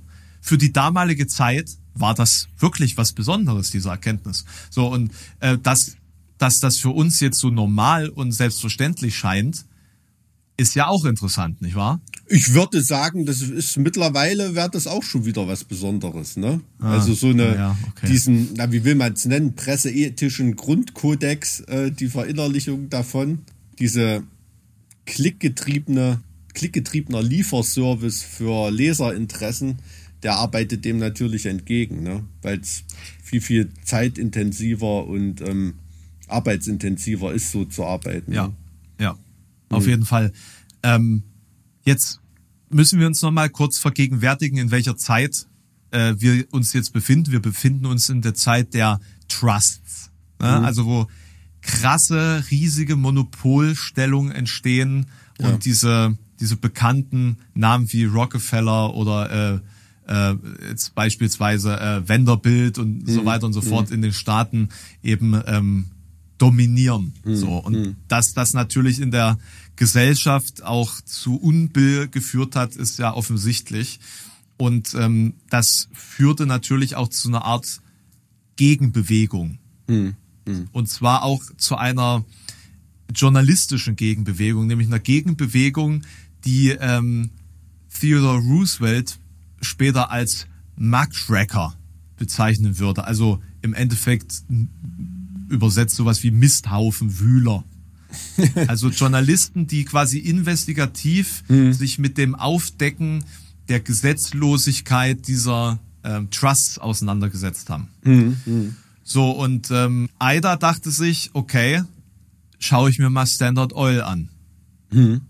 Zwei Jahre lang hat sie investigativ nicht nur die öffentlichen Aufzeichnungen durchgesehen, analysiert, äh, Gerichtsaussagen, ähm, Zeitungsberichte äh, durchforstet. Sie hat auch ähm, Gespräche geführt ähm, und, und Interviews geführt Ja, ja.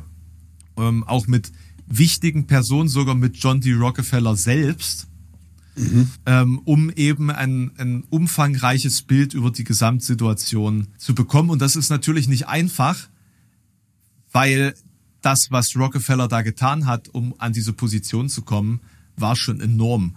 Ähm, und um das mal zu zitieren, also sie hat, sie hat dazu was geschrieben, äh, wie Rockefeller eben äh, vorgegangen ist, und zwar aus dem Juli 1903. Ich würde es mal kurz zitieren. Es braucht Zeit, um das zu sichern und zu bewahren, von dem die Öffentlichkeit entschieden hat, dass es nicht dem Allgemeinwohl dient. Es braucht Zeit und Vorsicht, um alles zu perfektionieren, was verborgen bleiben muss. Es braucht Zeit, Männer zu vernichten, die legitimen Handel nachgehen. Aber eine der beeindruckendsten Eigenschaften von Herrn Rockefeller ist Geduld. Es gab nie einen geduldigeren Mann oder jemanden, der beim Warten mehr wagen konnte. Er war wie ein General, der eine Stadt belagert, die von befestigten Hügeln umgeben ist. Er blickt aus einem Ballon auf das ganz große Feld und sieht, wie wenn dieser Punkt erreicht ist, dieser fallen muss. Dieser Hügel ist erreicht, diese Festung ist befohlen. Und nichts war zu klein. Der Lebensmittelladen an der Ecke in Brownton, die bescheidene Raffinerie am Oil Creek, der kürzeste, die kürzeste private Pipeline. Nichts. Denn kleine Dinge wachsen. So. Und sie veröffentlichte auf Basis dieser zweijährigen Arbeit The History of the Standard Oil Company.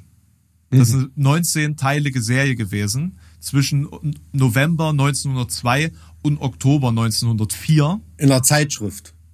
Äh, in, na, in Zeit- diesem, ähm, okay, in hm. dem, was ich da gemeint habe, wo sie, äh, diesem McClure Ja. äh, Magazine, wo sie da fest angestellt war. Hm. Zum einen war es eben eine sehr detaillierte Darstellung dieser unethischen Praktiken Hm, und eine Darstellung der, der Notlage dieser ganzen äh, beispielsweise unabhängigen Ölarbeiter, weil da kam sie ja selber her, sie hatte ja diese Erfahrung Ja. durch das, das Schicksal ihrer Familie. Das wurde dargestellt, natürlich auch die diese äh, äh, geschäftliche Brillanz, wie es dahin gekommen ist äh, oder dazu gekommen ist. Ähm, und äh, aber die, das, die große Klammer ist eben die offene Missachtung ähm, anständiger ethischer Geschäftspraktiken äh, durch diese ähm, Trust-Kapitalisten gewesen. Das Ergebnis oder beziehungsweise ein Ergebnis dieser Veröffentlichung, dieser ähm, 19-teiligen Veröffentlichung war, dass Präsident Roosevelt im November 1906 dann tatsächlich äh, Anklage gegen Standard Oil erhoben hat wegen Behinderung des zwischenstaatlichen Handels, ähm, einer Verletzung des Sherman Antitrust Acts von 1890 mhm. und die Standard Oil Company im Zuge dessen in wie viel waren es 43 Unternehmen zerschlagen wurde. Krass, das ist ja kartellrechtliche Geschichte, ist das ja Wahnsinn. Also die hm. Geschichte der Standard Oil Company hm. Äh, ist als Meilenstein in die Geschichte des Investigativjournalismus einge, einge, ne, eingetreten, hm, hm, hm, ist die umfassendste Studie über den Aufbau von Rockefellers Ölimperium. Ähm, wurde 1999 auf Platz 5 der 100 besten Werke des amerikanischen Journalismus des 20. Jahrhunderts gelistet. Krass. Ja, sie ist im Endeffekt die erste Frau, die gegen Korruption eingetreten ist, ja, mit ihren Kollegen zusammen den Journalismus, also den Investigativjournalismus mehr oder weniger erfunden hat, wie er heute verstanden wird. Krass. Also 2000, äh, 2000 wurde sie dann äh, auch dafür geehrt erst. Ne? Also das ist auch so eine Sache, die hm. Ewigkeiten hm. nicht wirklich groß anerkannt worden ist oder keine große ähm, ja. große Aufmerksamkeit erfahren hat, sage ich mal. Äh, also damals war sie sehr bekannt tatsächlich. Also natürlich, weil die Gesellschaft das auch gefeiert hat, dass dieser Trust dann zerschlagen worden ist und so. Das verlor sich aber über die Zeit. Ne? Also mhm. diese Geschichte der Aida äh, Minerva Tabel ist äh, dann so ein bisschen verloren gegangen und erst vor kurzem wieder geehrt worden, sage ich mal. 2000 wurde Aida Tabel dann in die National Women's Hall of Fame äh, aufgenommen Mhm. Ähm, aber die Geschichte per se ist zumindest hier super unbekannt. Habe ich und, noch, noch, nie davon gehört. Also, genau, und deswegen dachte ich auch, ne, weil ich letztens ja mit äh, investigativen Journalismus zu tun hatte. Ähm, also super interessant, super. Wie, wie ist es ihr persönlich ergangen? Ist sie so äh, glücklich geworden für sich oder wie war sie verliebt, verlobt, verheiratet oder gibt es da nee, irgendwie Angaben nicht. oder tatsächlich nicht. Also sie hat hm. sich ähm, das spielt tatsächlich bei der Betrachtung ihrer Person wenig eine Rolle. Mhm. Ich habe das nur in einem Nebensatz mal gelesen, dass sie sich gegen Beziehungen entschieden hat, also jedweder Couleur. Mhm. Ähm, da gibt's nach dieser Geschichte gibt's natürlich noch andere Sachen, die man, äh, die man jetzt erzählen könnte. Beispielsweise hat sie mal Mussolini interviewt. Krass. Ja. Hm. Ähm, wo wir jetzt gerade bei dem Interviewen von äh, geschichtsverändernden Personen sind. Hm, hm. Wie ist sie gestorben? Ich glaube, eine Lungenentzündung war's tatsächlich. Man würde ja eigentlich, äh, was weiß ich, erwarten, dass die irgendwie jeden Tag da irgendeinen Hitman am Arsch hat, ne? Und äh, er hat sich ja sicherlich nicht nur Freunde gemacht äh, mit, mit ihren, mit ihren Stories, aber weil es ist lustig, äh, ich weiß nicht, weil ich jetzt gerade mit dieser Frage komme, wenn ich meinem Sohn von irgendjemanden erzähle, ne, einer Figur, äh, neulich hatten wir, was weiß ich, so ein Buch mit großen Geschichtspersönlichkeiten, Genghis Khan und so weiter, Alexander der Große. Und nach den ersten zwei, drei Fakten war immer seine erste Frage, wie ist der gestorben? Und da habe ich erstmal so für mich äh, herausgefunden, dass das über die Biografie und über ja, die, soll man sagen, die Weiterwirkung der Person unglaublich viel aussagt, die Art und Weise, wie auch jemand gestorben ist. Ne? Mhm. Also das ist, ähm, tut einer Person sehr, sehr viel, ja, sehr, sehr viel zu dem Charakter, den man wahrnimmt, beisteuern. Die Art und Weise, wie jemand gestorben ist tut einen auch mit einer Biografie versöhnen oder nicht. Ne? Gibt ja auch Leute, die sind friedlich und zufrieden in ihrem Bett gestorben, obwohl sie ein Leben lang irgendwie ähm, umtriebig nee. und gehetzt waren. Also was man zum weiteren Lebenslauf von ähm, Aida Tabel sagen kann, also äh, beispielsweise, das habe ich vorhin gar nicht erwähnt, ähm, sie war mit Mark Twain befreundet. Aha. Ähm, sie wohnte auch nur 15 Kilometer von Mark Twain entfernt. Also sie hat sich so ein Bauernhaus dann später gekauft und äh, 15 Kilometer von Mark Twain entfernt, der ähm, sie auch immer zu seinen Partys einlud wohl. Mhm. Ähm, und sie hatte dann ein Magazin, das sie selber äh, mit veröffentlichte, das American Magazine. Mhm. Ähm, das wohl allerdings nicht so ein Erfolg war wie das äh, McClure Magazine, wo sie vorher gearbeitet hat. Mhm. Und sie wurde dann eben ähm, auch politischer. Mhm. So mit der Zeit. Ne? Was dann beispielsweise in dem Interview mit äh, Mussolini ähm, mündete, sage ich mal. Mhm. Sie beschäftigte sich beispielsweise mit Frauen, ähm, die sich im amerikanischen oder während des amerikanischen Bürgerkriegs gegen die Sklaverei eingesetzt hatten. Auch beispielsweise Kundinnen, über die man sprechen könnte. Äh, so Abigail Adams beispielsweise. Okay, äh, ja, hatte ich der auch auf meiner Liste was, ja. tatsächlich. Ähm, tatsächlich, wenn man, wenn man sich mit ihr beschäftigt, findet man vor allen Dingen, was ja eigentlich positiv ist, Aussagen über ihre Arbeit und ihr Wirken und das, was sie interessiert und umgetrieben hat. Also es scheint so, als ob sie tatsächlich ein Mensch war, der sich vor allen Dingen mit der Arbeit identifiziert und auf diese Arbeit konzentriert hat. Weil, also Persönliches über diese Frau findet man relativ wenig. Und auch zu ihrer, äh, zu ihrem Versterben ist nur bekannt, dass sie an Lungenentzündung starb. Aber krass, äh, wirklich krass. ist auf jeden Fall eine ganz ähm, fantastische Leistung dieser Zeit und äh, die Auswirkung dieser Arbeit ist auf jeden Fall nicht zu unterschätzen, ne? weil ähm, der der Öffentlichkeit äh, oder die der Druck der Öffentlichkeit, wenn diese dann einmal erst informiert und Ja. quasi äh, bereit ist, dann auch einiges verändern kann. Ja, na, daher rührt ja auch diese, diese Auffassung, die so viele Journalisten mit sich herumtragen, so dieser vierten Gewalt im Staate, ne? Also der eben ja äh, einer, einer zweiten Kontrollgewalt neben der Legislative, die der, die der Exekutive, der Ju- Judikative und der Legislative auf die, auf die Finger schaut, also dieses, dieses Sendungsbewusstsein, also gar nicht Sendungsbewusstsein im negativen Sinne, ähm, haben ja, haben ja viele Journalisten, ne? Und, und da vieles bewegt sich auch wirklich erst, wenn es an der Öffentlichkeit ist. Das muss man ja, muss man ja ganz ehrlich so sagen. Manchmal für bestimmte Entwicklungen effektiver und schneller als der Weg über die Justiz. Ja, das hat natürlich auch Schattenseiten, ne? Natürlich, klar. Also es ist auch eine, eine unglaubliche Machtkonzentration im, im, äh, in Händen von, von vielen Leuten. Deshalb ist ja politische Einflussnahme im Pressebereich kein, also wenn man an die Murdochs oder Berlusconis dieser Welt denkt oder so, ne, oder an die Verlagslandschaft in Deutschland, da ist ja jetzt auch nicht alles totreguliert und total liberal, ne.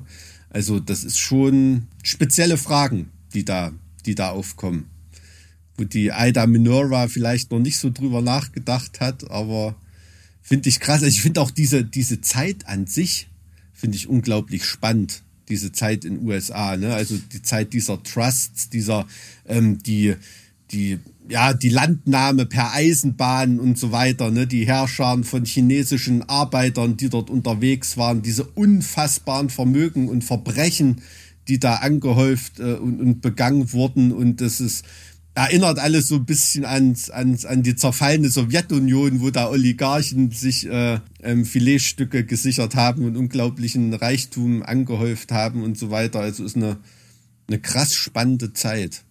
Nur, wobei man sagen muss, dass das, was währenddessen passiert ist, ja ein gesellschaftlicher Aufbau gewesen ist in den Vereinigten Staaten. Also diese Trusts haben ja trotzdem, ähm, also beispielsweise die, die Eisenbahnnetze oder so, das ist ja entstanden, das ist ja gebaut, entwickelt und, und vergrößert worden. Alles in der Sowjetunion ist ja alles nur irgendwie Mangelerhalt gewesen, beziehungsweise jetzt irgendwie Nein, ich meine diesen, diesen urkapitalistischen Willen zur Macht, der sich da äußert. Ne? Diese vor allem diese grenzenlose diese auch, ne? Agglomeration oder Konglomeration von so unfassbarem Vermögen, wo, wo, wo es überhaupt keine Grenzen oder Regulierungs, äh, Regulationsmechanismen gibt, ist schon krass. Also ich meine, zeigt ja auch, dass Roosevelt da selber irgendwie Verfahren angestoßen hat, dass es da keine Systematik der, der Überwachung solcher, solcher Player irgendwie gegeben hat damals wahrscheinlich. Ne? Ich bin kein Wirtschaftshistoriker, ich weiß es nicht, aber Obwohl es natürlich auch schon damals äh, ähm, ähm, äh, Gesetzesvorlagen und äh, so gab, ne? Offensichtlich. Also wenn man jetzt sieht, dieses ähm, Sherman Antitrust Act, dieser Sherman Antitrust Act von 1890. Ich weiß auch, dass wir das im Geschichtsunterricht behandelt haben. Ähm, ich, also da bin ich aber viele Jahre komplett raus, als dass ich mich da an die Zusammenhänge und Inhalte noch erinnern könnte, muss ich sagen. Ne? Nee. Also Also ich glaube, der Ursprung, dass dort bemerkt wurde, dass was gemacht werden musste, war natürlich, dass äh, durch diese Kartelle und äh, Monopole und Trusts, wie, wie man sie jetzt auch nennen mag, die Preise für die Bevölkerung ähm, hm. sich äh, enorm erhoben haben. Hm, hm. So, ne? Ja. Und äh, um die eigene Bevölkerung entsprechend zu schützen, musste da eben äh, regiert werden. Hm. Ultra interessant. Vielen, vielen Dank für diesen Kundenservice.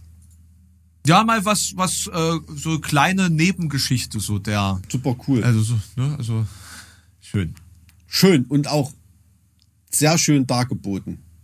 Kommst auf jeden Fall 15 Punkte von mir. Ah, was? Schön. Ah, herrlich. Herrlich. Aber in welcher Position bin ich hier, Punkte zu verteilen? Um Habe ich das letzte Mal bei meinem Vortrag über Dadaismus gekriegt. Mhm. Okay, hast du den auch das ein bisschen Dada gestaltet oder nee? Ich habe viel vorgetragen, ja, ja. Ah, okay. Hm. Naja, gut. Wir hatten damals im, im Deutschunterricht so als, als letzte große, als letzte große Leistung, sage ich mal, unabhängig jetzt von, von Prüfungen, die man ähm, geschrieben hat oder gemacht hat, ähm, zwei Stunden komplett zu füllen mit einem Inhalt.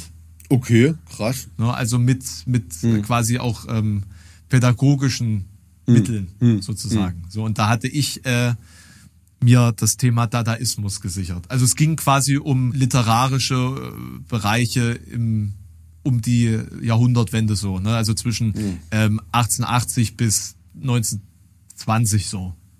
Da gab es also, ja viel so viertes Siècle. Ja, ja. Also ich hätte, ich hätte spontan äh, Beckett Warten auf Godot gemacht. Da kannst du die Stunde schön gestalten, indem du einfach alle nur dumm da sitzen lässt. und alle diese Langeweile und Sinnlosigkeit spüren und in sich aufsaugen, zwei Stunden lang. Kann eigentlich eine Lehrerin, könnte da nichts dagegen sagen. Also ich äh, muss sagen, ich äh, bin sehr froh, dass ich das mit dem Dadaismus gemacht mhm. habe, weil man am Ende, ähm, also am Ende mussten halt alle heulen vor Lachen, weil es ja wirklich derartig dämliches Zeug da gibt und man kann da einfach sehr viel zeigen und das an, stimmt, an, ja. ähm, die Leute lesen lassen. Weißt du, wie geil das ist, wenn du einfach irgendwelche Schüler, die gar nicht da sein wollen in der Stunde, dadaistische Gedichte vorlesen lässt? Ja, okay, das kann ich mir gut vorstellen, ja. das stimmt. Krass. Naja, gut. So, mein Guter, ich muss mich mal aufmachen. Ja, also wir haben uns ein bisschen verschwatzt heute, ne? Oh, alles gut, alles gut, ist doch schön. Also man, man merkt ja auch beim Plaudern an, ob du Termine im Frack hast oder nicht. Also, ähm, und so in der Plauderlaune bist du noch mehr wert.